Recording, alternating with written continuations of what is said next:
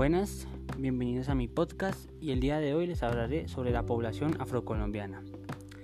La población negra afrocolombiana, llamada también afrocolombiana, está constituida por los descendientes africanos esclavizados traídos a América desde los tiempos de la conquista, en el siglo XVI.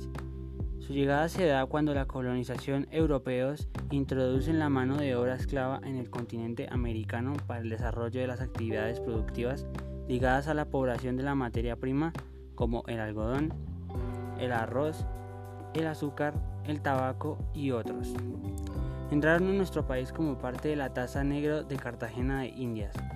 Como contrabando llegaron por las litoras del Pacífico a Buenaventura, Charambira y Gorgona, o por el Atlántico de las costas de Riohacha, Santa Marta, Tolú y el Darién. Las comunidades negras tradicionales del Pacífico presentan ciertas características comunes. Son comunidades agrarias ubicadas generalmente en las partes bajas de los ríos y en las costas de las zonas cálidas y o selváticas, cuyas actividades productivas tradicionales han sido la minería, la pesca, la caza y la recolección, y la siembra de productos como maíz, plátano, yuca y frutas. En pequeñas parcelas han desarrollado una particular cultura que distinguen en un grupo étnico diferenciado como rasgos propios en aspectos tales como la organización social, modos y prácticas tradicionales de producción, cosmovisión y espiritualidad. Como claro ejemplo, en su productualidad visto visión de riesgosa, la cual es el resultado de un proceso profundo de construcción de paradigmas autóctonos de la identidad como africanos. La recreación de una nueva visión cultural que exigió la adaptación de las costumbres ante las nuevas condiciones de la vida mediante procesos, procesos sincrécitos, retiprestación y transculturación.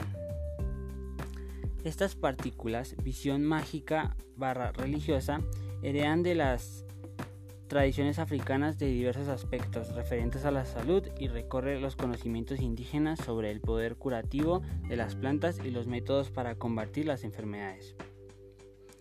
Contiene además el aporte cristiano con sus santos y todo su imaginario, así como con las palabras prácticas de la magia brujas castellanas en sus series de oraciones y conjuntos, contribuyendo en la ampliación de sistemas simbólicos general y curativo. Encontramos así en los curanderos de los negros pacíficos una influencia africana, indígena y también europea.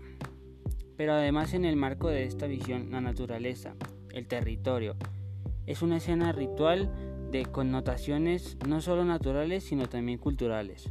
La selva, el monte, el río son espacios de habitados por espíritus las divinidades y los ancestros.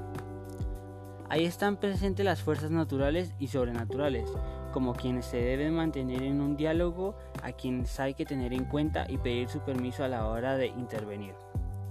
Así es el territorio para el afrocolombiano en un espacio básico para ejercer del ser. Bueno, muchas gracias. Esto es todo por ahora.